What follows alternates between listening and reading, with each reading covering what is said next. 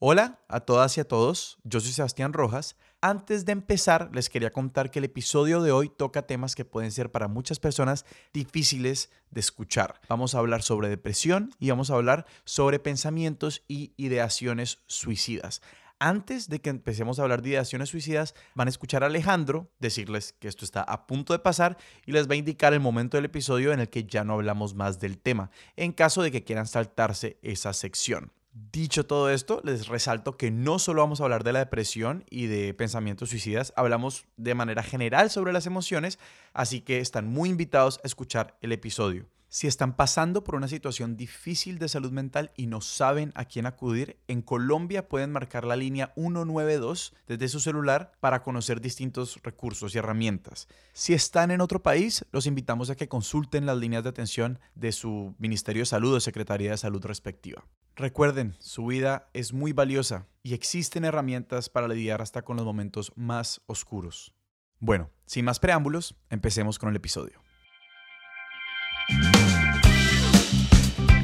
Bienvenidos a Expertos de Sillón. Este es el podcast en el que cada episodio nos sentamos con un invitado o invitada y les preguntamos sobre sus placeres culposos, teorías totalizantes, aquellas obsesiones que les consumen la vida. Yo soy Alejandro Cardona. Y yo soy Sebastián Rojas y hoy estamos aquí con Francisco Pinzón. Francisco, bienvenido a Expertos de Sillón. Hola, ¿cómo están? Muchas gracias por invitarme. No, gracias a vos por estar aquí. Para todas las personas que nos escuchan, Francisco es emprendedor en el mundo digital, pero creo que no vamos a hablar ni de emprendimiento ni de tecnología, aunque de pronto terminaremos por ahí. Pero Francisco, ¿de qué vamos a hablar hoy? Vamos a hablar de, de mi experiencia descubriendo el mundo emocional a partir de, de, de necesidades y dificultades muy propias de mi vida. Tuve que explorar y estudiar al final, ¿no? Y buscar y buscar cómo entender mis emociones porque, porque sufrí de depresión desde, desde muy chiquito y digamos que, que desde muy pequeño tuve, tuve dificultades emocionales que me hacían la vida un poco difícil. Entonces creo que de eso es de lo que vamos a hablar. Y me encanta inmediatamente como el marco que le pones porque para mí fue un descubrimiento como yo siento como demasiado tardío en mi vida el hecho de que yo no podía identificar emociones y como, sí, entender las emociones, entender de dónde vienen, que un poco como lo damos por sentado. Es como que no, pues ahí están y yo entiendo mis propias emociones y yo como la una anécdota que no la entendí sino hasta mucho después era como mi mamá toda la vida cuando yo estaba como enojado, me trataba como uno de estos bebés que necesitan eruptar, como era como que ya has dormido, ya has comido y yo era como por supuesto, mamá, yo soy un ser adulto. Y luego era como hasta la fecha de hoy estoy teniendo un mal día, estoy enojado. Y luego, ¿cómo? Y era como, ah, yo tenía hambre. Yo tenía hambre. Yo no estoy deprimido, yo tenía hambre. Como, Total. cosas de ese nivel. Y, y, ese tipo de cosas son, son realmente confusas, ¿no? Tú, tú, tuviste tal vez la suerte de tener una mamá que, que, que, era muy consciente de eso, pero esa es la minoría lejana de la aproximación al, al mundo emocional. Y muchas veces tomamos las emociones como, como un dado, ¿cierto? Entonces me estoy sintiendo bravo y no cuestiono porque me estoy sintiendo bravo, Ajá. sino que simplemente me estoy sintiendo bravo y, y, ya, y pues el mundo a mi alrededor, que se aguante esa ira y vamos a ver hasta dónde me llega la ira y que se vaya sola. Es una aproximación muy, muy torpe, ¿no? Pues poco productiva en cierto sentido. Como que yo, yo, yo empecé a hacer una terapia en la que se habla del ciclo, ciclo de Gestalt, que es como esta idea de uno tiene un impulso, actúa sobre el impulso y resuelve el impulso. Okay. Y que pues uno empieza a ver como dentro de ese esquema era como que, por ejemplo, mi problema era no actuar sobre esos impulsos. Entonces sentirme enojado o triste o principalmente emociones negativas y no actuar sobre ellas. No llorar, no hablar de que me siento mal, no, no gritar, no ir a pegarle a una almohada. Como que estas cosas que pueden ser estrategias emocionales viables, yo sencillamente como que no hacía nada. Total, mi aproximación era, era, era muy similar y era comerme las emociones esencialmente, ¿no? Y, y, y no demostrar, no demostrar lo que estaba sintiendo, sino simplemente, simplemente asumir que es mi responsabilidad y, y de alguna manera lo es, resolverlas individualmente, sin comunicarlas, sin tratar de, de, de pedir ayuda, sino simplemente en mi escenario, eh, porque, porque de chiquito soy una persona bastante introvertida, yo me las comía y, y hasta ahí que es una visión de las emociones casi como si fueran como un material radioactivo que si yo lo meto en esta caja de, de acero por suficiente tiempo, sencillamente se va a degradar. Y que, uno, y, que uno, y que uno cree como que, no, sí, sí, si yo me trago esta cosa por suficiente tiempo, ya no pasa nada. Y desconoce como de que esas cosas sencillamente se van quedando allí. Como que hay un enorme residuo de lo que uno no va lidiando y de lo que uno va acumulando y que sí, sencillamente uno va como generando más y más carga y más y más carga y que a algún lugar se tienen que ir esas cosas. Sí, y uno espera originalmente, como dices, que, que simplemente se, se, degraden, ¿cierto? Que uno las echa debajo del, del tapete y van a desaparecer mágicamente. Pero no es el caso, de ninguna manera. Y de hecho, una de las cosas interesantes en lo que estás diciendo es que estás hablando como de que vivir las emociones como algo individual y admitir que lo son en cierta medida, como uno tiene que hacerse cargo de su propia emocionalidad y de sus emociones, pero para hacerse cargo de las emociones como individualmente uno necesita todo un entramado de herramientas que se construyen o con otros o que el mundo no las tiene que dar. Eso es un problema como del aprendizaje de lidiar con las emociones. Si a uno no le enseñan y si uno no está en un contexto donde uno aprende a lidiar con esas emociones, simplemente se hace imposible porque se hace imposible reconocerlas cuando están ahí. Y lo primero para todo eso en mi, en mi caso fue aceptar y descubrir que es un mundo increíblemente confuso cuando, cuando uno viene como de un de un trasfondo más intelectual y más racionalista, en donde trata de aproximar todo a través del pensamiento. Es un mundo supremamente difuso en donde, en donde hay como unas correlaciones y dependencias como por ejemplo con el hambre, con el cansancio, en donde no es tan sencillo trazar qué me hace sentir bien y qué me hace sentir mal mm. en todos los escenarios, sino que es una cosa muy casuística y muy de sensibilidad y muy de, de aprender a escucharse, que es algo que al menos en, en, la educación que yo, que yo tuve no era, no era tan prevalente, ¿cierto? No, no había una aproximación muy desde la sensibilidad, sino, sino un poco de generalidades, ¿no? Entonces... vos, ¿Vos qué pensás sobre esa distinción? Porque creo que para mí ha sido particularmente, pues, una de trabajo. Yo aquí voy a divulgar, divulgar toda mi terapia. Esto, esto es terapia. Esto es terapia, ya, empezamos. Eh, que digamos, uno de mis problemas sistémicos es como la evitación, negación y como básicamente el pánico que yo le tengo a las emociones negativas. Entonces, como rehuirle a la confrontación o sencillamente como cuando estoy mal, como sencillamente buscar cómo escaparme, ¿no? Como que si estoy ansioso, ir a jugar un videojuego o ir a ver una película o hacer como cualquier cosa que me pueda sacar de eso o incluso irme a ver con amigos y no tocar el tema, como sencillamente distraerme, escaparme, irme por otro lado. No sé, yo he tenido como en los últimos meses esta esta, esta misión como dejarme sentir las emociones negativas en su totalidad. Y literal, mi, mi terapeuta era como, sentate con ellas, como no hagas nada más, como no te vayas a ningún lado, sencillamente como sentílas en tu cuerpo, porque yo soy un poquito como un bebé que está aprendiendo a sentir por primera vez eh, y darme como ese permiso de como, Alejandro, sos un idiota, no sabes nada de tus emociones, fue muy útil. Yo tuve un terapeuta solamente como para la otra historia que apuntala a mi, mi estupidez emocional, un terapeuta una vez sencillamente volteó y me dijo como, eh, Alejandro, raro no es una emoción. Y yo como, ah, porque era como, ¿cómo te sentís? Y yo era, no, pues esto se sintió raro y esto se sintió raro. Y era como, Alejandro, esa no es una emoción. Pero a mí me parece que, que estás apuntando algo que es fundamental y de hecho no sé, a mí me parece que esta, como esta distinción entre como emocionalidad y racionalidad es medio una falsa distinción. O sea, es útil, es útil para empezar, pero como que me parece que se empieza a dibujar, a desdibujar como entre más uno empieza a, aproximarse, a familiarizarse con el tema, porque decía Francisco que las emociones son confusas. Y claro, entonces como que a uno le puede parecer muy raro o puede ser difícil nombrar lo que uno está sintiendo pero a la larga como darle sentido a todas estas cosas, uno requiere del lenguaje y pues eso está intervenido por un montón de, de, cosas que como que también constituyen nuestra, nuestra racionalidad y a la larga como con todos los impulsos y con todas las cosas que nos pasan, como gran parte de lo que hace como, sí, nuestro cerebro, que, que, que aquí de nuevo no estoy hablando como de cerebro racional y corazón emocional, sino como a la larga esta, esta máquina de organizar el caos y de generar patrones, como tiene que empezar a hacer algo con eso para poder nombrarlo. O sea, como que la tristeza no se vuelve tristeza hasta que no la nombramos y empezamos a reconocer, ya sean unas vainas eh, fisiológicas o, no sé, unos estados también emocionales y mentales con la tristeza. Y ahí me parece que estás tocando un punto supremamente importante y es, efectivamente, las emociones no existen de manera independiente de los pensamientos y se, se, se retroalimentan, ¿cierto? Tiene una, tiene, tiene una relación en donde, en donde lo que yo estoy pensando va a afectar la forma en la que me estoy sintiendo, que va a afectar las cosas que hago y todo al final está, está conectado y todo tiene un ciclo de feedback en donde, por ejemplo, el malestar se puede amplificar si uno, si uno no es consciente de, de los patrones de pensamiento y emociones que tiene, que le son naturales. Y el tema del lenguaje es un tema particularmente interesante tocando las emociones, porque en mi búsqueda de qué es la depresión, desde dónde comienza y, una visión un poco histórica de cuándo fue que nos empezamos a sentir así, ¿no? La, depresión, la depresión está creciendo, cada año hay, hay más personas que la sufren. No, no tengo presente la cifra en este momento, pero es una de las, de las principales causas de incapacidad. Entonces tiene un efecto económico realmente fuerte. Y la ansiedad, y la ansiedad casi siempre va de la mano con la depresión además, también, también está ahí. Y resulta que, que, la depresión, como la entendemos, es una cosa realmente nueva, que viene de la nostalgia, que también eh, la nostalgia era una emoción de la que ya no, no hablamos tanto, que es añoranza por, por, por, un lugar querido, por un lugar de origen, ¿no? Y, y la gente se moría de nostalgia. Y hay un reporte de un soldado norteamericano, creo, en la Primera Guerra Mundial, que murió de nostalgia en Francia, bueno, en los primeros años de la guerra, pues. Eh, sí, como una causa de muerte oficial. Como una causa de muerte en el certificado. Ajá. En el certificado de defunción. Y uno lee como novelas del siglo XVIII y vainas así, donde es como que, y ella murió de desamor. Tal cual. Y que esas cosas dan a entender como que no, esa realmente era la manera como se pensaban. Sí, como no es una metáfora. Tal cual. Es una causa real de muerte. Y ahí es donde uno se da cuenta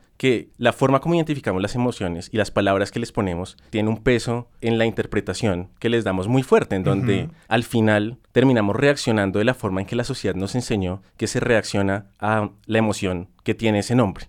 Y eso es impresionantemente poderoso y a la vez desconcertante, ¿no? Porque, porque uno esperaría que la depresión, al menos desde nuestra aproximación actual, que es profundamente fisiológica, ¿cierto? Y por eso por eso se habla tanto del desbalance químico en el cerebro, que, es una teoría pues que, ya no está, que ya no está tan en boga como antes, pero sigue siendo, sigue siendo una teoría predominante en la institución médica. Pues deja bastante que desear, ¿no? Y deja, deja, deja muchas preguntas. Entonces, entonces, el descubrimiento de todo eso me hizo, me hizo preguntarme aún más cómo, cómo cuáles serían estrategias sensibles para, para aproximar esta molestia que me, que me seguía y que, me sigue hasta hoy, ¿no? Porque claro, inclusive antes de recibir el diagnóstico hay todo un proceso, o sea, como cómo fue tu proceso de darte cuenta que algo así fue ese algo difícil de nombrar estaba pasando, de recibir un diagnóstico que imagino que vino de un psiquiatra y como de, de igual lidiar con ese diagnóstico de pronto al principio desde la prescripción de, del psiquiatra, pero después tal vez más allá de él. Esto comenzó cuando yo era muy, muy niño. Entonces, desde el colegio ya tenía como estrategias de evitación, en donde cuando tenía malestar en el colegio, yo le decía a mi mamá que estaba enfermo y simplemente no iba. ¿Y ella entendía eso como una manera de decir, como de que vos estás diciendo algo más que estoy maluco? ¿O ella sencillamente decía, ah, está maluco? Sí, no, ella decía como, como ok, sí, sí, no, papito, tranquilo, que, que, se acabó y, y no pasa nada.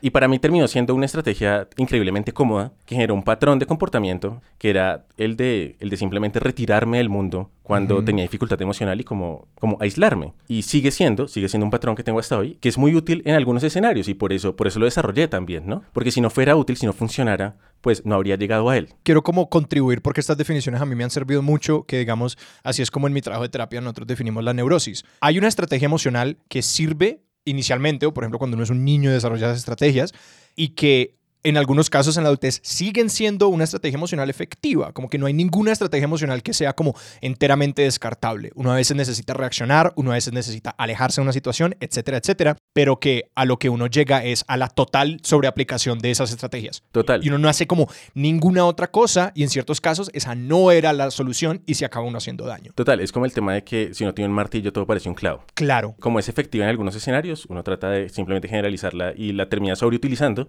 y ahí es donde empieza a ser problemática. Pero bueno, eso, eso comenzó cuando era niño y después ya de adolescente me, empecé a sentir como cansado todo el tiempo y ahí fue donde empecé a buscar ayuda médica digamos, descartadas las cosas como fisiológicas básicas, pues lo que quedaba era, era el mundo psicológico y psiquiátrico. Y ahí a los 17 años fue que me dijeron, no, pues usted lo que tiene, lo que tiene es un tipo de depresión muy particular que se llama distimia, que es una depresión extendida en el tiempo, en donde uno puede ser altamente funcional y puede llevar una vida aparentemente normal, pero con una tristeza y una melancolía constante que está en el fondo, ¿cierto? Y es como, como, como un ruidito que está presente constantemente. Y ahí me empezaron a medicar porque yo quería, porque es, es un, eh, es un tema muy incómodo, es realmente, realmente muy molesto levantarse todos los días y sentir como, como un ruidito emocional eh, que, no tiene, que no tiene un origen claro. Eso es desconcertante porque mi vida no tiene, no tiene fuentes de miseria constantes como para que tenga esa reacción emocional constante en ella. Y bueno, los, los medicamentos psiquiátricos son, son, una cosa muy interesante porque resulta que, que a la gente, algunos les funcionan, los que les funcionan les dejan de funcionar y después, por ejemplo, entonces el psiquiatra dice, bueno, este le funcionaba, pero ya no, entonces mezclemos estos dos a ver cómo le va, utilicemos este para la ansiedad, este para la depresión, este para la falta del sueño, y uno se termina cocteleando y pues hasta termina siendo entretenido, ¿no? Porque uno termina viviendo, viviendo como formas de conciencia diferentes, pero Ah, eso, sí.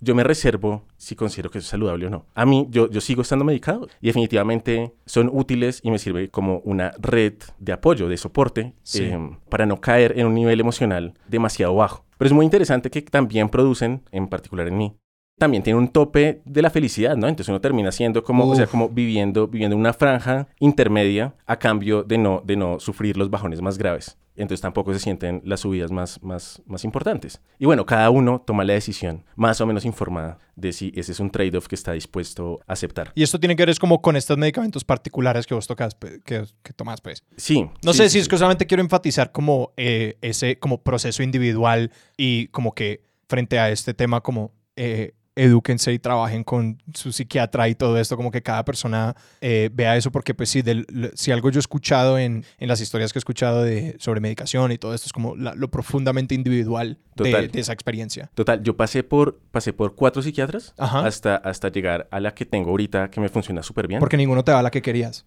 Eh, la que necesitaba. Estoy molestando, estoy molestando, estoy molestando. La que funcionaba en realidad. Sí, la que claro, claro, funcionaba. claro. Sí, y entonces intentamos y rotamos. Y cuando las, las- los medicamentos no funcionan y uno siente que no funcionan, la adhesión al, al tratamiento pues sufre. Y entonces uno termina, uno termina como dejándolo de lado porque siente que no funciona y ya no va a ver al psiquiatra. Y la salud mental es, es realmente compleja porque no es como que uno tiene un hueso roto y es un fenómeno observable independiente de uno, ¿cierto? Cuando uno tiene un hueso roto, la identidad de uno no sufre, uno no cuestiona quién es uno. Pero con la enfermedad mental sí sucede que uno sabe dónde termina uno y comienza la enfermedad mental. Upa. Y eso, eso también es muy confuso. Entonces, Y, y no solamente es eso, una de las cosas que se me queda mucho de lo que estás diciendo es, por un lado, es este espacio como habitar constantemente el ensayo y error. Este, cali- este estar calibrando constantemente, por ejemplo, las dosis y el tipo de, de- de drogas psiquiátricas que uno pues está recetado, que tiene que consumirse. También entiendo que para verdaderamente como poder entender si algo está funcionando o no, eso no es como te lo tomas una semana, como también hay todo un, todo un Mm. tiempo en el que estas vainas están empezando a actuar, entonces inclusive como entender los estados emocionales durante esos intervalos se hace aún más confuso porque no es solamente que uno no sabe dónde empieza uno y dónde empieza, digamos, la enfermedad mental, como lo estamos llamando aquí, pero, pero tampoco entonces no sabes dónde está actuando y no actuando la droga y tampoco la relación con el, los, psiquiatras, pues que me parece que es también muy compleja. Quisiera como que nos contaras un poquito como de ese entramado de relaciones ahí. eso que dices de, de el tiempo que toma eh, la medicación en funcionar, también es una cosa, otra vez, es, es otra, otra capa De confusión. confusión. Porque recordar uno cómo se siente es una cosa muy difícil, a menos de que, de que uno haya trabajado en identificar las firmas de las emociones en el cuerpo, ¿cierto? Las emociones se sienten como algo en el cuerpo. Sí. Y- Esto es algo que yo aprendí en terapia. Exacto, Y mi, y mi terapeuta era como, ¿cómo se siente en tu cuerpo? Y yo era como, ¡raro! Se siente. y yo como, ok, no. Exacto, entonces, entonces, por ejemplo, la ira se siente distinta a la tristeza Sí. eh, y hay partes del cuerpo que, que, que sienten como, como eh, una diferencia de temperatura o de energía o de tensión y aprender a identificar eso es, es difícil y recordarlo es aún más complicado. ¿Y vos llevas, a- vos tenés un diario o algo por el estilo, algo que te ayude? Yo tenía, yo tenía un diario, yo, yo he utilizado muchas, muchas estrategias porque al final, al final, eh, mi identidad está construida alrededor de la resolución de problemas. Entonces, entonces yo he aproximado esto como, como un ingeniero. Sí, eso iba a decir. Eh, Esa es la respuesta más ingenieril que pudiste dar sobre todo. Total. Total, total. Y bueno, entonces la respuesta es sí, sí, sí, sí he tenido diarios y dejé de tener un diario porque me metí a un curso de meditación en donde, en donde enfatizaban la necesidad de disolver el yo para dejar de sentir este tipo de cosas y el diario refuerza la idea del yo porque extiende el yo narrativo a través de la escritura y uno está hablando de uno constantemente. Y bueno, y dejé de tenerlo y, creo que me ha funcionado dejar de tenerlo. Pero en algún momento sí fue una estrategia bastante útil. Y entonces la relación con el psiquiatra también es muy compleja porque, porque a pesar de que yo estoy muy contento con la que tengo ahora, uno, uno se sienta 15 minutos con el psiquiatra. Eh, a menos de que, de, que, pues, de que vaya a una práctica privada y en ese caso se sentará una hora, que igual en mi concepto no es tiempo suficiente como para, para ver en detalle, ¿cierto? Como las sutilezas de cada persona e identificar qué, qué drogas pueden funcionar mejor que otras. Que igual si lo hicieran, tampoco el nivel de conocimiento que tenemos en este momento de por qué funcionan unas drogas y no otras no es suficiente como para que una aproximación de ese tipo diera mejores resultados. Y bueno, para eso también hay psicoterapia. Y una de las mejores formas que hay para aproximar la, muchos tipos de, de, de dolencia mental es la mezcla de farmacoterapia y psicoterapia. Que es básicamente hablar con alguien y también estás tomando medicamentos. Sí, exacto. Ir, a, ir a, al tiempo al psicólogo o a la psicóloga y, y al psiquiatra. Y en mi experiencia, las herramientas que uno adquiere yendo al psicólogo son realmente lo que a uno le permite salir de, de estados depresivos muy profundos. No, y que digamos incluso empoderar este otro lado, porque si algo estoy escuchando como frente a lo de los medicamentos, es como sencillamente la habilidad de comunicar esas emociones, lo que está pasando, la identificación de cómo era mi estado con y sin el medicamento requiere muchísimo de la persona eh, que está yendo a buscar ayuda, ¿no? Que no es como el hueso roto que uno dice como dígame usted qué hacer. O yo hace poquito llegué, llevé a mí a, la perrita al veterinario y el, y el veterinario era como, y esto, y esto, y esto. Y yo como, hombre, ¿usted qué me recomienda? ¿Usted qué cree que hay que hacer? Él dice como que no, pues hagamos esto. Y yo, listo, hagámosle. O sea, es que es así.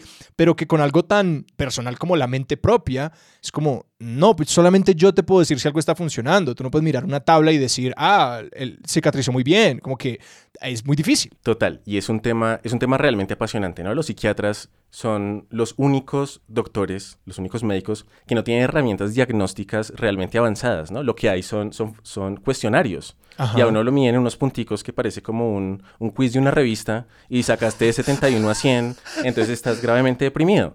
Y si no, pues es moderadamente. Sí. Y eso, esa- esas son las herramientas con las que contamos, porque, porque pues al final la conciencia y el cerebro siguen siendo, eh, siguen siendo uno de los misterios más, más importantes y más grandes que, que tenemos el día de hoy, ¿no? Y creo que voy vislumbrando un poquito de como tu, tu fascinación con esto precisamente como ingeniero, como me parece que esta caja negra te ha de producir muchísima fascinación como por esa imposibilidad de medir y de, y de como tener observaciones directas y que todo, es, todo esto es tan subjetivo. Total. Eh, porque es como, sí, claro, se rehúsa la tecnología, se rehúsa a, a la ayuda externa y que pues a mí también me produce mucha curiosidad como ah, cuando hablabas de la infancia, de, de nuevo, yo soy un bebé en todos estos temas y para mí como el conocimiento de que no todo el mundo no solamente como que siente las emociones diferentes, sino que las interpreta, las maneja, les asigna valores diferentes, para mí todo era como, ¿qué? Por ejemplo, que mi carácter, por ejemplo, es uno de como evitar las emociones negativas y sobreenfatizar todo lo positivo y proyectar emociones positivas todo el tiempo hasta el punto del agotamiento. y para mí descubrir que habían personas que funcionan sobre el otro eje, como personas que les produce vergüenza parecer felices frente al mundo, Sí, sí, sí. personas que le tienen como temor a las emociones positivas y se sienten súper cómodas en las emociones negativas, a mí me rompe la cabeza, pero pues también es un tanto mágico y fascinante encontrarse con personas tan diferentes porque es como, wow, mi experiencia de este mundo es como totalmente diferente. Total, y, y eso me lleva a, a otro punto y es, uno se identifica con la forma con la que se siente y termina viviendo el papel de un personaje por costumbre. Uf. Entonces, por ejemplo, el tuyo es una persona que es muy positiva, que es muy propositiva, que es supremamente asertiva y de alguna manera es un personaje en el cual estás, estás encarcelado. Y de hecho nos conocimos haciendo impro Claro. porque leí, ¿cierto? En, en la búsqueda de cómo solucionar cosas, que, Ah, ¿de que la improvisación funcionaba súper bien para la ansiedad y es verdad, funciona súper, hiper Hay bien. herra- muchas herramientas, sí. La, la- la improvisación no es terapia ni puede serlo y los profesores de impro jamás deberían intentar ser terapeutas, pero uno se encuentra en esa posición. Como que uno ve a estas personas haciendo simulacros de comportamiento y, dici- y uno le- y diciéndoles ajustes como, no, sigue esa ira. No, y, y es, es que ahí estás tocando un tema que es fundamental y es que a la larga, pues todos sentimos, ¿no? Y todos tenemos emociones y todos tenemos más, de forma más elaborada o más sofisticada o menos sofisticada, pongámosle el calificativo que queramos, pero todos tenemos sistemas para lidiar con nuestras emociones. Mejor dicho, es muy difícil no decirle, o sea, como que no hablarle a- a otras personas sobre cómo lidiar o hacerle frente a una emoción porque todos tenemos esos sistemas desarrollados orgánicamente, más formalizados, menos formalizados, como que no quiero decir, no, no voy a decir que todos somos terapeutas, pues porque claramente hay un sistema de certificación que sirve para algo, como unos conocimientos y unos saberes que sirven eh, Sí. y que se han desarrollado para eso, pero también hace parte como de estas vainas que al ser una experiencia universal, como todo el mundo tiene una opinión sobre cómo hacerle frente, que es a la vez hermoso y a la vez muy en sí mismo angustiante, pues porque todo el mundo tiene una opinión sobre Sí. las emociones de los demás. Sí, y, y ahí- y a mí me gustaría hacer énfasis en algo y es, a mí definitivamente me ha servido mucho ir a un psiquiatra y a un psicólogo, ¿cierto? Que las herramientas de diagnóstico y, y el nivel de incertidumbre que tenemos como, como sociedad frente a la dificultad emocional, sea como es, no implica en ninguna manera pues que ni que, nada ni que la, la- la psiquiatría no sirve, ni que todos podemos ser terapeutas, ni, ni nada de eso, ¿no? Yo creo que, yo creo que hay mucho valor en tener la valentía de ir a, a- a terapia, eh, así no esté realmente jodido, y creo que muchas personas podrían ganar mucho de eso. Pero, Yo pero creo que todo el mundo. Total, Yo creo total. que todo el mundo tiene algo para ganar. Es que uno no se da cuenta, o sea, uno no se da cuenta, por lo menos yo no me di cuenta de los problemas que tenía o de las, de las maneras en las que esos problemas se expresan. Como darme cuenta de que mi carácter era un problema. Como de que, de- por ejemplo, esta noción como de mi autointerpretación como una persona como constantemente alegre y todo esto, como que, claro, me, per- me permite a mí tener una noción, uno asume un tanto de ese personaje porque pues también es que uno aprende que yo aprendí que esas eran cosas valiosas en una persona. Total. Eran pues, cosas deseables. Entonces, como para mí fue muy fácil decirme todo el tiempo como que, wow, qué gran personalidad tienes. Y luego era como que esa personalidad es un mecanismo de evitación de emociones reales. Era como, oh no, está súper mal. Y, y eso, eso, eso me lleva a, a algo que quería decir ahorita con lo, con lo de la improvisación y es, eh, las emociones también reflejan los movimientos del cuerpo. Entonces, entonces hay Mm. estudios que muestran, por ejemplo, que las personas deprimidas tienen muchos menos gestos en donde levantan las manos o en donde se estiran. Y si ustedes piensan, y se imagina una persona deprimida, se la van a imaginar como jorobada, Sí. en, en posiciones que requieren menos energía, porque literalmente tienen menos energía. en Movimientos lentos. Tal cual. Ajá. Entonces la improvisación permite, permite salirse de ese personaje, ¿cierto? Y permite eh, simplemente, porque hay que hacer algo, pues recurrir a otras formas de moverse en las que uno no está acostumbrado y eso se ve reflejado de vuelta en emociones que uno siente en ese momento. Entonces es muy bonito como, a pesar de que es muy confuso la relación entre, entre acciones, pensamientos y emociones, uno puede afectarlas de formas que no son tan obvias. Ahí estás haciendo énfasis en algo que a mí personalmente me parece fascinante y es como uno de los grandes retos. Y es, claro, este tema de... Y es uno de las, de hecho, como no sé, voy a decirlo de una forma torpe, como uno de mis problemas o, o- o diferencias de, con, o desacuerdos, desencuentros con la idea de, las has llamado, ¿qué? Dolencias mentales como, como estos, como condiciones.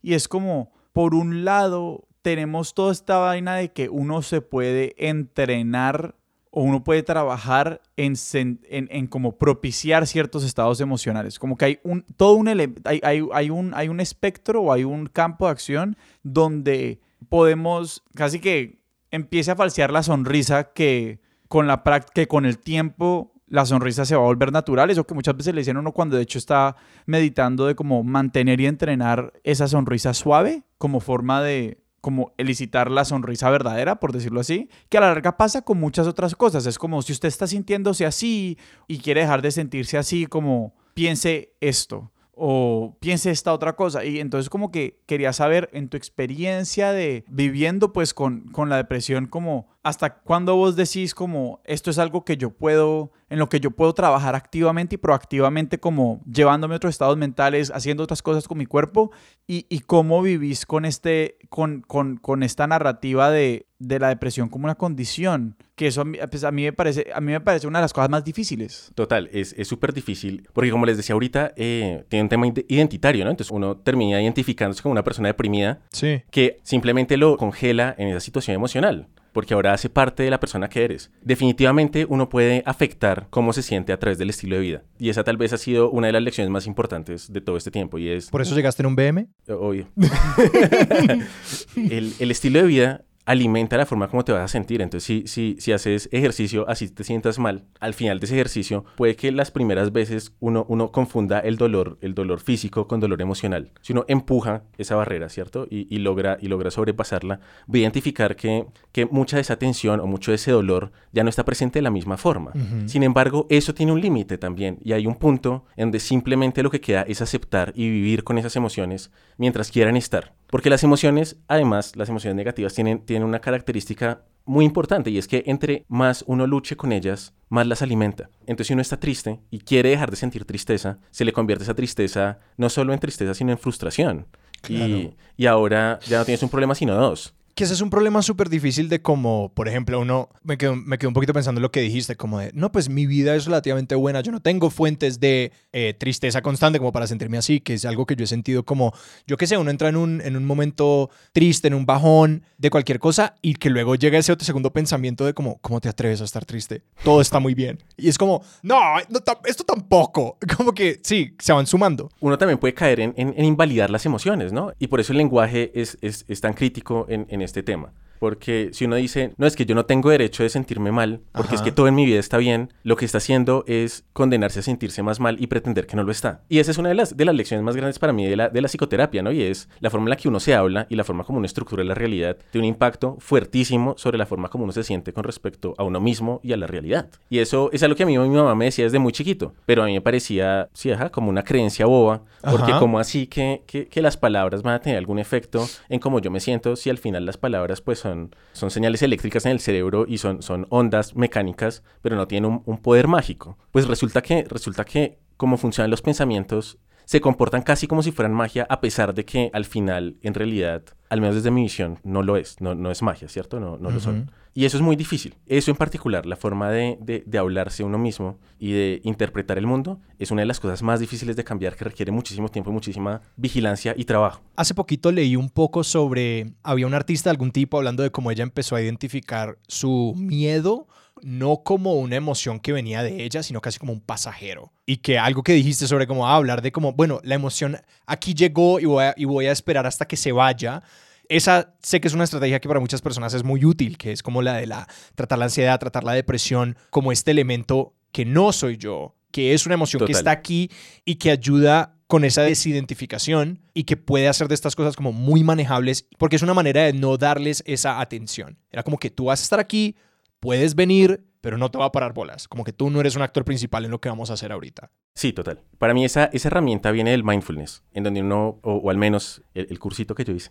Sí, de meditación. de, de, meditación, ajá, de, de, ocho semanas. Una parte donde te dicen eh, exactamente eso, ¿no? Que las, las, las, emociones son como visitantes en, en, la casa que es tu cuerpo.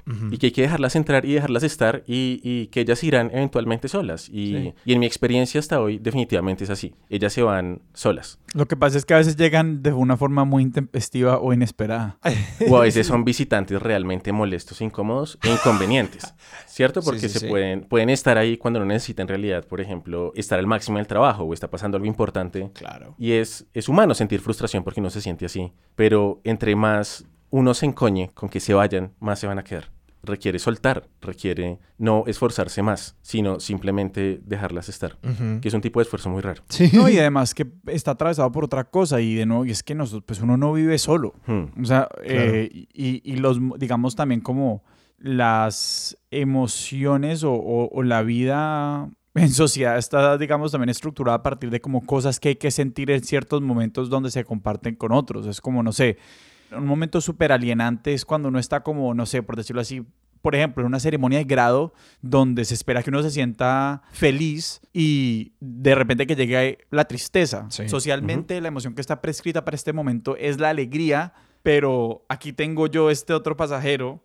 doctor Tristeza, que se me sentó al lado. ¿Y qué hago yo? Porque también quiero participar de la alegría. Entonces, como que eso, eso es como un conflicto que, que yo tengo personalmente, que muchas veces, exacto, como que, que las, las, las, las emociones también se habitan con otros y en momentos que se salen de nuestro control. Entonces no es como que yo pueda ir como un como monje imperturbable, como sentándome con la emoción que me toca sentarme porque es lo que llegó. Yo estoy pensando como en, en, el clásico ejemplo de reírse en un funeral y de que también hay algo muy chistoso que pasa con las emociones que como que por, por ese elemento que vos mencionas, Sebas, como de que hay una emoción prescrita, uno empieza como a presentar la emoción también un poco. Es como uno llega a un funeral y es como, sí, todo esto es muy lúgubre, todo esto es muy triste, todo lo queríamos, bla, bla. Y esa, esa es otra dimensión, ¿no? Que es la dimensión social de la emoción porque si uno no se puede estar sintiendo, o no, no es, no es práctico sentirse terriblemente triste todo el tiempo, así uno se esté sintiendo triste todo el tiempo, ¿no? Y por eso en mi caso, por ejemplo, la, la, el, el, el, aislamiento, el recogimiento, era y es todavía en algunos escenarios una estrategia válida. Porque si voy a ir a una fiesta y me estoy sintiendo realmente mal, me puede esforzar, pero también hay un punto en donde simplemente no tiene sentido y recogerme en ese momento es, es mejor y respetar lo que estoy sintiendo es mejor. ¿Vos cómo lidias con los momentos como de, de, de, esa otra cara de la moneda? Cuando es como que,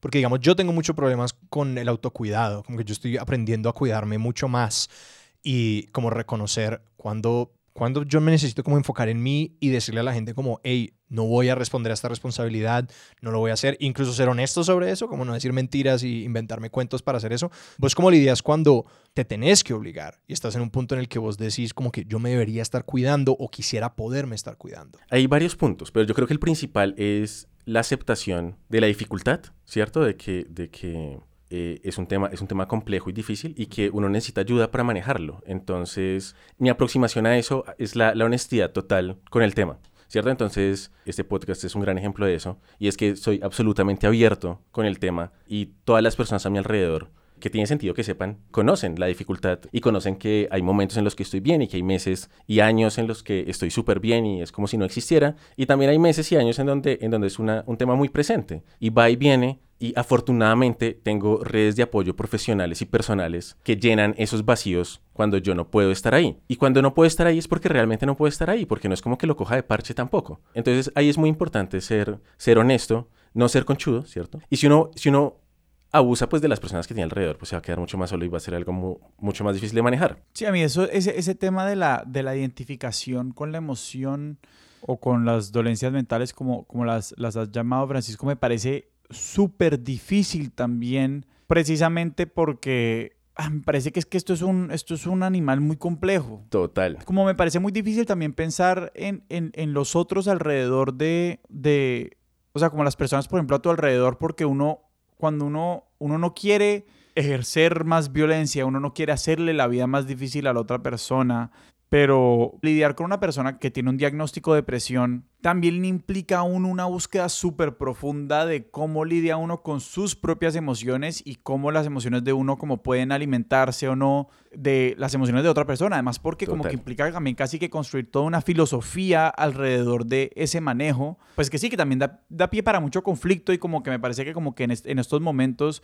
como uno no quiere entrar en conflicto, por ejemplo, con una persona que uno sabe que tiene un diagnóstico de depresión o que sabe que está en un momento en el que no se está sintiendo bien, pero uno también tiene que hacerse cargo de, de, su propia emocionalidad y ese tira y afloja me parece súper complejo. Pues mira que ahí, ahí, pasa algo muy interesante, que en mi experiencia es muy positivo y es de la dificultad, ¿cierto? Del reto emerge el crecimiento y mis relaciones personales. Yo trabajo con amigos que son amigos míos desde hace mucho tiempo, hemos tenido peleas y momentos muy difíciles, pero pero la dificultad emocional precisamente nos ha dado las herramientas para tener conversaciones muy honestas y para tener eh, relaciones muy cristalinas. Y que tanto del conflicto nace de la inhabilidad o la indisposición a nombrar lo que uno necesita que muchas veces uno tiene miedo de quedar mal sencillamente por decir como, ve, necesito un poquito más de tiempo y que en esa negociación de como, necesito tiempo, necesito espacio, estas son mis necesidades desde un punto de vista emocional, la otra persona puede responder, te puedo dar esto, pero yo necesito esta otra cosa y esta otra parte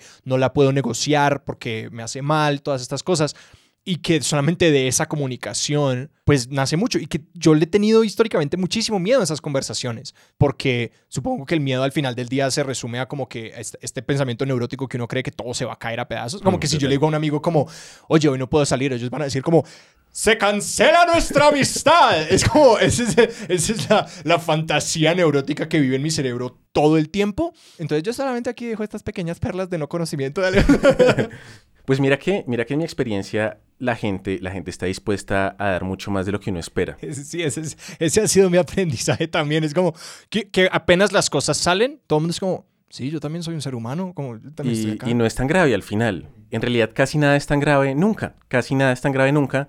Y uno alimenta las ideas de que va a ser una hecatombe si no va a la fiesta o si no, no tengo la llamada o si la cancelo o la muevo. Pero pues al final en realidad, en realidad, una parte muy importante de, sanarse es dejarse de tomar todo tan en serio. ¿Cierto? Porque la depresión tiene este halo como de, de seriedad y es un tema muy serio. Pero si uno se, se, toma muy en serio lo que está sintiendo todo el tiempo, se le hace más difícil descartar algunas cosas cuando ya no sirven. Y esa flexibilidad parte de, darse cuenta que, que en realidad nada es tan importante al final.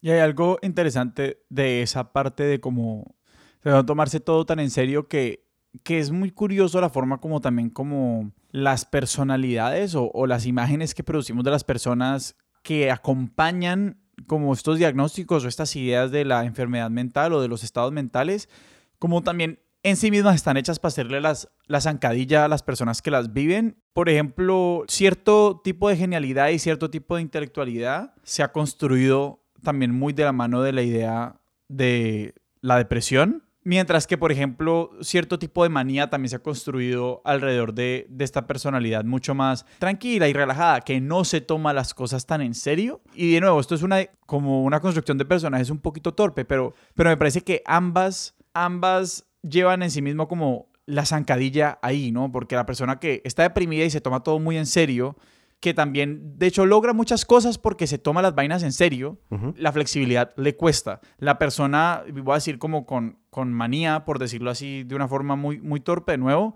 es genial porque, porque puede fluir, porque es flexible, porque muchas de estas otras cosas, y es esa misma flexibilidad o esa misma plasticidad la que también le dificulta como hacer frente a esas manías, porque sí se tiene que sentar y la tiene que asumir.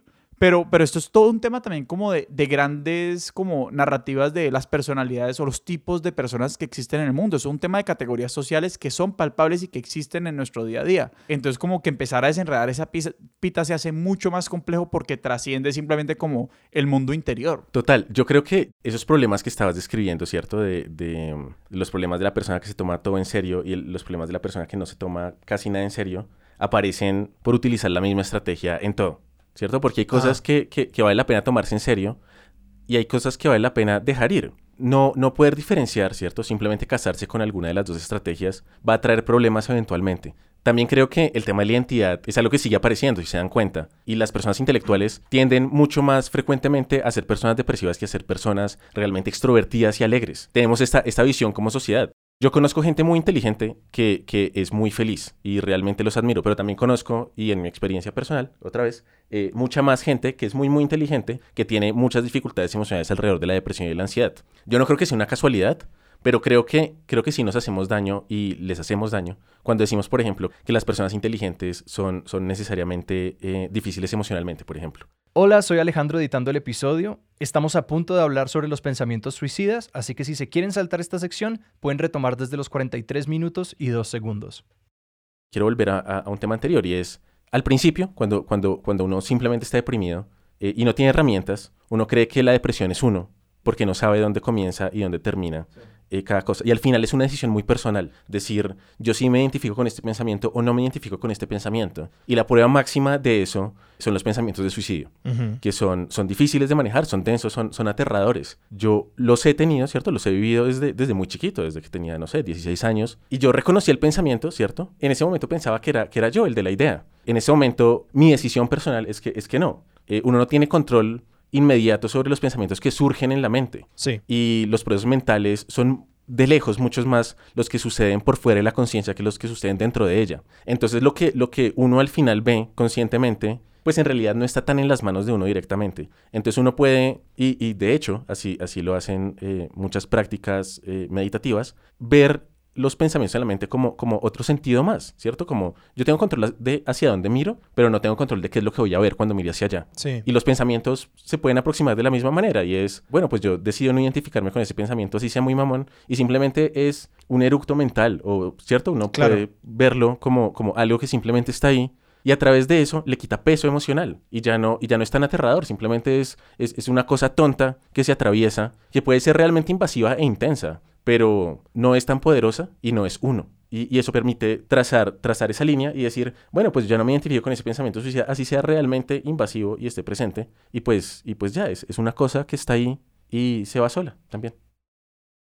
Y como ven, entonces, donde uno traza líneas de la identidad, hace una grandísima diferencia sobre cómo entiende la depresión, cómo entiende todos estos problemas emocionales. Y ese es un proceso realmente dialéctico al final, que necesita herramientas, necesita herramientas de reconocimiento emocional, ¿cierto? Que pueden venir de prácticas meditativas o de otro tipo de, de, cosas, pero, pero al final hay, hay una decisión mediada profundamente por el lenguaje de uno en donde se traza a sí mismo y qué es uno y qué no es uno, eso es realmente interesante. Algo que pensé ahorita que hablábamos como de, de la neurosis, como esta sobreaplicación de una estrategia, y pensando en cómo pensamos en como los tipos de carácter que existen allá afuera, las personas entre comillas intelectuales, los que no, bla, bla, bla, pero que hay un paralelo muy como nocivo, a mi parecer, entre la neurosis y la narrativización que nosotros hacemos de las vidas de los demás y de cómo las otras personas como hacen sus vidas,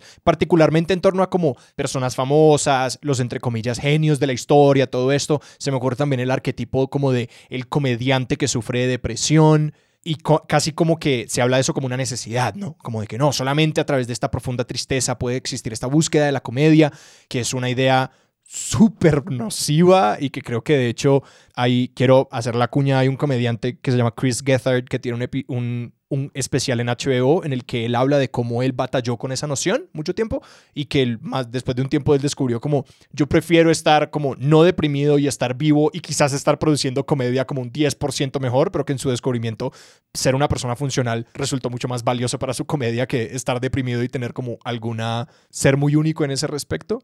Pero lo que iba era que cuando nosotros generamos estas personalidades para las personas que son tan prescriptivas, casi que les ascribimos la neurosis.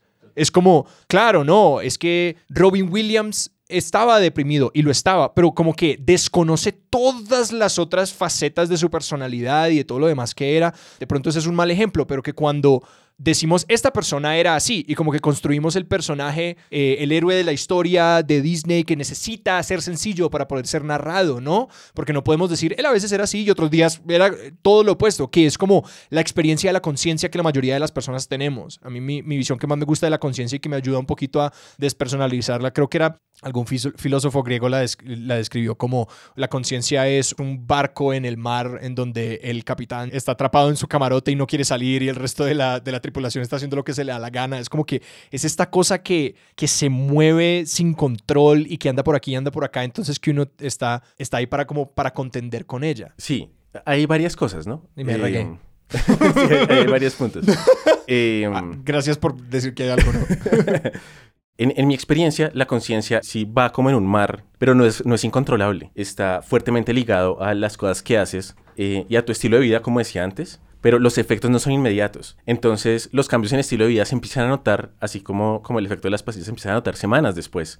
El, el, otro tema es, también tenemos, eh, porque nos encantan las historias, ¿no? Y tenemos romantizada la miseria eh, y tenemos este arquetipo del genio que sufre y que a través de, ese sufrimiento es que, es que logra grandes cosas. Eso es cierto en algunos escenarios, pero no, no es necesario en muchos otros. Y entonces las personas que quieren hacer algo, algo realmente grande, en general, simplemente terminan aceptando que el sufrimiento hace parte, que algunos tipos de sufrimiento hacen parte de, de, de esa construcción de la genialidad, cuando no es necesariamente cierto. Hay tipos de esfuerzo que te van a hacer más grande y que exigen soportar dolor. Pero eso no significa pues que, que, sea necesario ser miserable durante todo el proceso. O que hay algo inherentemente constructivo sobre el dolor. Total. Hace poquito vi algo en internet que era, pues se referían a esta cita de aquello que no te mata te hace más fuerte y es como el trauma te puede hacer menos resiliente frente a trauma futuro o a como eventos difíciles futuros, que es como uno necesita aplicar muchísimo juicio a la hora de ver como, bueno, cuál de este dolor es parte de, de, mi, de mi construcción, ¿no? De yo crecer como persona, que siempre es difícil y es miedoso hacer cosas nuevas y es miedoso retarse y salir de estos patrones porque pues uno está en esos patrones por una razón y es pues que le han servido y también que uno tiene miedo a enfrentarse a qué es lo que hay allá afuera, más allá de lo que uno está con lo que uno está cómodo, pero que por el otro lado hay sufrimiento que no es necesario y hay sufrimiento que sencillamente existe en sí mismo y ya. Y que no, como dices, no aporta realmente a la obra de, de, la persona que, que, lo esté sintiendo. Todo este tema, como, como hemos dicho muchas veces, la palabra es muy complejo y es muy confuso, porque además también es, es un fenómeno real que existe el crecimiento postraumático. Entonces hay personas que, que debido a un trauma que sufrieron son precisamente más fuertes en algunos aspectos asociados a, a ese trauma que vivieron. Pero también hay personas pues que para las cuales no, no, no funciona de esa manera en algunos traumas y en otros sí. Entonces, en este tema no existen respuestas generalizantes ni reglas universales. Claro. Que es lo que lo hace a la vez tan difícil, ¿no? Pues porque sí es una experiencia universal. Sí, y termina siendo a través de, de, de esa ausencia de la capacidad de generalizar una experiencia profundamente personal, en donde la única forma de descubrir respuestas es descubriendo las respuestas que le sirven a uno. Y si uno conoce a alguien que tiene la misma dificultad, puede contarle lo que le sirvió a uno, pero en muchos escenarios tal vez no funcione para esa persona. Sin embargo, sí hay estrategias que, que mejoran el ánimo universalmente, ¿cierto? Entonces, por ejemplo, dormir bien es algo que nos sirve a todos. Hacer ejercicio es algo que nos sirve a todos, comer bien es algo que nos sirve a todos. Y si uno cubre esas necesidades básicas se puede empezar a enfocar en las cosas que sí son muy personales y características. Por ejemplo, a mí me encanta dibujar y me encanta cocinar. Y si estoy triste y cocino, me siento mejor. Y si estoy triste y dibujo, me siento mejor. Pero pues hay mucha gente que detesta cocinar, entonces, entonces pues esa estrategia no le va a servir a, a esa persona. sí. Nos has hablado bastante de, de como tu travesía en, frente a estas emociones y como el aprendizaje de manejo. Y esto siempre viene con nuevos retos. Y no sé si aquí estoy hurgando demasiado profundo, pero como en qué estás ahora como cuáles son como cosas que vos aún decís como, ah, no puedo creer que no haya internalizado este aprendizaje, porque digamos, eso es lo con lo que yo siempre me topo, con conocimiento que yo creía que había adquirido en un momento y como que sí, seguro, en algún momento intelectualmente eso hizo clic o como que de pronto por un momento aprendí esa lección, pero que son lecciones que se profundizan todo el tiempo, todo el tiempo, todo el tiempo. Y casi que, ¿cómo lidias con lo que pasa cuando una herramienta sentís que se agota? Porque yo personalmente estoy en un momento como de mi proceso terapéutico en el que siento que las herramientas que me han servido tanto por mucho tiempo me están dejando de servir. Hmm. Y pues precisamente como uno igual se identifica, uno, uno se identifica no solamente con las emociones, uno se identifica también con la forma de lidiar las emociones. Pues me imagino que este es parte del, del famoso yo que hay que, que hay que diluir o eliminar o lo que sea. Como una persona que está muy en contacto con esto por muchos años, Casi que, ¿tenés alguna estrategia para lidiar con... La pérdida de estrategia. Exacto, es una pregunta súper meta. Sí, sí, sí. Y es una, es una respuesta que tal vez es insatisfactoria. Oh, y no. es, el dolor es, es una condición del, del universo, ¿cierto? El dolor simplemente existe y, y muchas de estas dolencias son, son, son, pues pasan a través de nosotros. El sufrimiento es opcional. El, el sufrimiento aparece cuando uno quiere dejar de sentir el dolor. Pero si uno, si uno acepta que el dolor pase a través de uno, el sufrimiento desaparece y solo queda el dolor y pues simplemente pasa. Entonces hay un pedazo muy importante en donde, en donde ya no hay ya no, ya no hay estrategia en ese momento porque uno no las ha desarrollado, porque, porque toman tiempo descubrirlas, porque esa es la que me funcionó durante 10 años y justo ahora me, me dejó de servir. Y en ese momento eh, entender que el dolor está y que va a durar algún tiempo, uno no sabe cuánto. Y aceptar esa realidad es la estrategia que, que te va a permitir no sufrir, no sufrir, sentir dolor, pero no sufrir. No, y que uno puede hacer todas las cosas correctas igual sentirse un culo. Total. Es como que uno ya- hay, hay momentos, hay momentos en mi vida, como yo soy un estudiante que todavía está buscando estrellitas doradas por todos lados. Entonces, eh, claro, eh, yo estoy como, me levanto un día y es como, estoy bien descansado, acabo de hacer ejercicio, comí muy bien, todo está organizado en mi vida, me siento como un culo y que quiere surgir esa voz de como que, pero lo hice todo bien. Y es como, "Me- men, esto no es, esto no funciona así. Total. El, el- el universo es profundamente injusto y, y, y- y hacer Sí. las paces con eso hace que, que, que pasar por el mundo sea mucho más grato. Porque uno deja de estar obsesionado con, con cosas que simplemente no van a suceder. Si uno hizo todo bien, ¿cierto? Tú tienes tu rutina de la mañana perfecta. Sí, sí, como todos estos youtubers que, no, yo me levanto y hago media hora de ejercicio y media hora de meditación y hago, Ajá. y hago mi journal y hago, weón, y tomo café de este así súper específico con mantequilla y hacen un montón de vainas Ajá. y después duchas frías. Yo he intentado todo eso, weón, todo. Todo. Y hay veces que lo hago y me siento igual una mierda y pues ya, no, no hay más, ¿cierto? Ajá. No, no, hay, no hay una oficina de reclamos universal eh, que en realidad vaya a responder al- a, eso. sí, sí, sí, sí. Entonces, pues aceptar que, que, que eso es la condición humana y seguir adelante, pues es... Y que es- como todo es un péndulo, ¿no? Y que además uno le puede empezar a poner tanta presión a estas estrategias que como que las rompe un poco. O de que al ponerles estas expectativas y estas cosas, uno lo que genera es como el terreno fértil para decepcionarse en cosas Total, así. total. Y, y entonces hay que ser muy cuidadoso, ¿no? Porque, porque sí tiene sentido esforzarse, pero no tiene sentido castigarse porque uno no cumple unas expectativas de, de hábitos, por ejemplo, ¿cierto? De hacer ejercicio. No, voy a hacer ejercicio todos los días para sentirme súper bien. Pero si uno no hace ejercicio ningún día, pasar a todos los días es muy difícil. Claro. Y, y entonces ahora vas a tener dos fuentes de sufrimiento. Entonces, entonces darse cuenta, darse cuenta de en qué momento esas estrategias empiezan a jugar en contra de uno, porque uno crea expectativas sobre uno mismo que no puede cumplir, también es muy útil. También es muy Sí, útil. claro, que es una paradoja de como al mismo tiempo felicitarse cuando uno fue al gimnasio todos los días de la semana y como tener ninguna reacción cuando uno no va. Ujú. Ya se me volvió un cliché como mencionar los análogos con el entrenamiento de perros, pero mucho de lo que dicen es como reconoce todos los éxitos y no hagas nada con las fallas. Total. Como no reacciones en absoluto a las fallas, porque dos cosas, como el castigo no sirve y la atención negativa es un refuerzo. Y creo que aplica para las emociones también. Eso es muy difícil habiendo crecido siendo católico, ¿no? Eh, porque, Sí, porque la sí, culpa, la sí. culpa es, es una de las estrategias fundamentales emocionales de, de, de, esa religión, ¿cierto? Eso no es ninguna sorpresa, no es, eso no es nada nuevo. Pero entonces desligarse de la culpa y dejar de verla como algo productivo, porque tenemos esa narrativa de no, yo siento culpa y eso a mí me permite crecer porque entonces al día siguiente voy al gimnasio porque tengo tanta culpa que es Ajá, imposible ajá. que me quede que me quede dormido. Eso no es cierto. Exacto, entonces una noticia es uno puede sentir muchísima culpa y no hacer nada. claro, total. Y, y se lo puede tragar la culpa y igual no te sirvió de nada y solamente se- te sentiste más mal. Entonces, desarticular la culpa es otra de esas cosas que también toma muchísimo tiempo porque es condicionamiento que nos metieron desde muy chiquitos y en cuanto a eso está, está muy fuertemente engranado en nuestro, en nuestro cerebro y en nuestra forma de sentir y desarmarla e identificarla como lo que es y dejar de utilizarla en uno y en otras personas hace que haya otra fuente menos de sufrimiento. Y entonces, para volver, para volver a, a- a- responder una pregunta, eh, yo creo que fijarse en cuáles son las fuentes del sufrimiento y tratar de desarticularlas es la mejor estrategia de todas. Y también creo que es un trabajo que seguramente no vas a terminar eh, y primero te vas a morir. Y pues ya.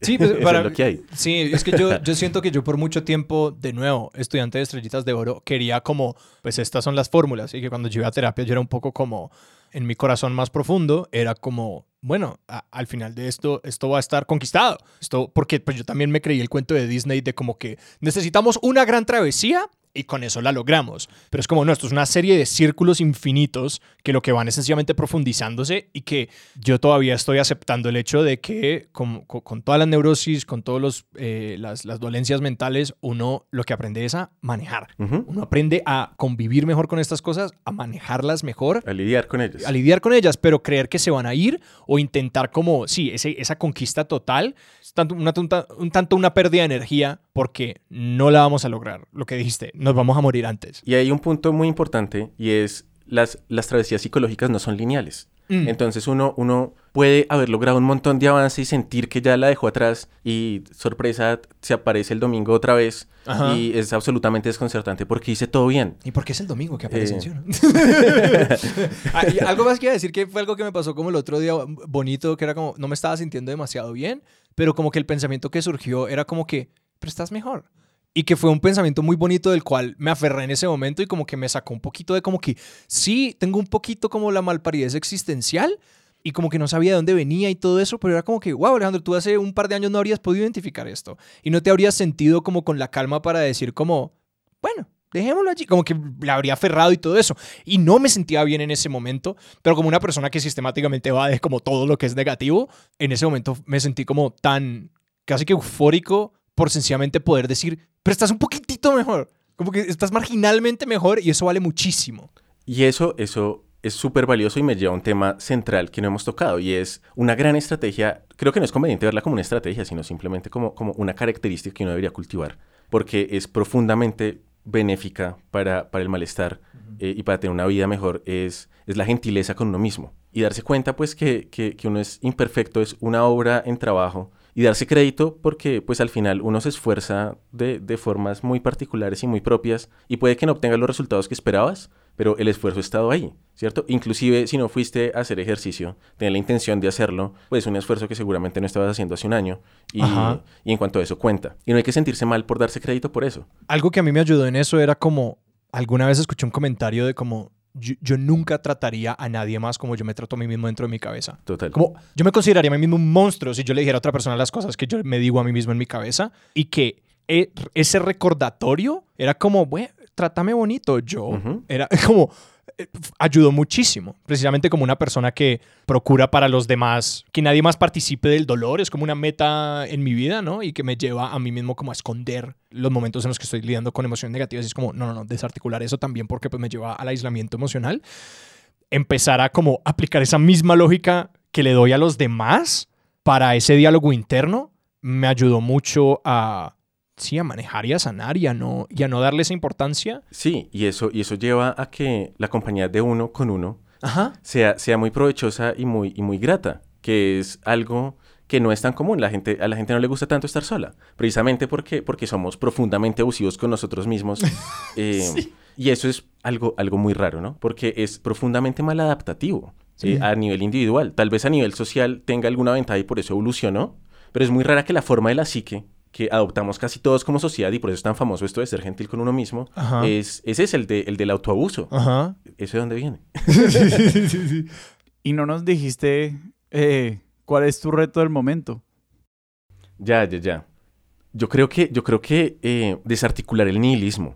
Yo no creo que haya nada después de la muerte. Yo tampoco, sí. sí. Y la vida en muchos escenarios es sufrimiento o, dolor, ¿cierto? Es, dolor. Entonces, entonces la pregunta de, de, bueno, ¿y, ¿y por qué estoy aguantando todo este dolor? Que es la que, la que viene desde, como desde el punto de vista racionalista, ¿cierto? De, de, pues, aguanto todo esto para algo. Desarticular esa idea y cambiarla por, no, pues el propósito de la vida es disfrutarla. Y eso no significa, otra vez, que no haya dolor. Significa que, que, que también hay pequeñas cosas y buenos momentos que, que no son trascendentes y no son, y no van a cambiar el mundo y que disfrutar de eso es lo que hace que valga la pena estar vivo. Eso, eso es una de las cosas que más me cuesta en este momento.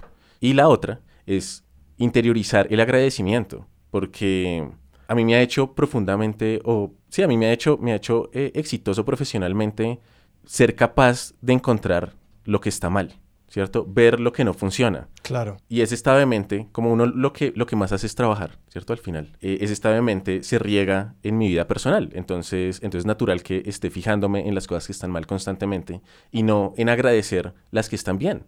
Y en agradecer las que no están mal también. Y en mi experiencia, el agradecimiento es una de las emociones más sanadoras que existe. Volver a ella después de, después de dejar de creer en, en, en Dios es, es, difícil, ¿no? Porque uno, uno a quién le está agradeciendo. Pero, pero entender que el agradecimiento tiene sentido sin alguien que lo reciba, sino simplemente sentirse agradecido por la situación en la que uno está, eh, ha, sido, ha sido bastante retador. A mí algo que me ha ayudado es a expresarlo, como mm. articularlo, decirlo, sí, aprovechar cualquier oportunidad como para decirle a las personas alrededor de uno que uno lo aprecia que es, es increíble cómo se siente. O sea, es total. Todo una droga. como que uno siempre digo, oye, te aprecio, eres lo máximo. Uno es como, uno se acaba sintiendo súper bien y también hace tanto bien en el mundo, como que no es, es, eso sí no tiene sentido y no es justo como que una, algo que le puede hacer tanto bien a uno, también le haga tanto bien a otros. Hmm. Es muy raro. Sí, total, de esas cosas no hay tantas. Sí. Ajá, exacto. Pacho, nosotros siempre al final le preguntamos a la gente a dónde ir si, si, si quieren explorar más esta obsesión, esta pasión. Y pues yo me adelanto un poco, es como todos vayan a terapia si no lo están haciendo ya. Total. Y si pueden, ¿no? Sobre todo, pues porque Total. es que la terapia no es barata. De acuerdo. Y es decir, y la versión de, de, si no lo pueden hacer es como empezar a hablar con las personas de lo que existe dentro de sus corazones, que es como el ejercicio terapéutico solamente con un intermediador, intermediadora profesional y que tiene un montón de herramientas para ayudar. Pero ¿qué más agregarías a eso? Es la pregunta. Si, si se están sintiendo miserables con su vida, empiecen a hacer ejercicio un poquito.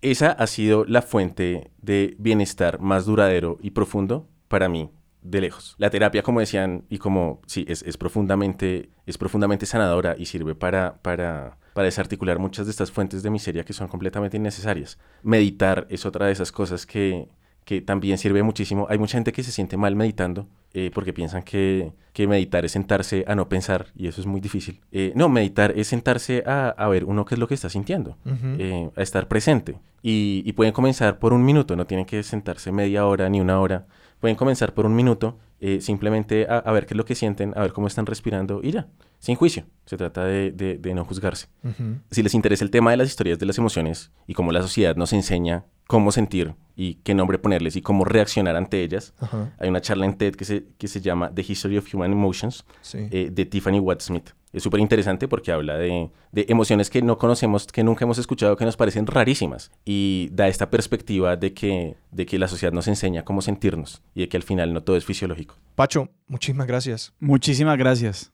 No, a ustedes. A ustedes y a la orden. Eh, ojalá les sirva a alguien esto. Estoy seguro que sí. Ojalá. O se diviertan. Sí, sí, sí.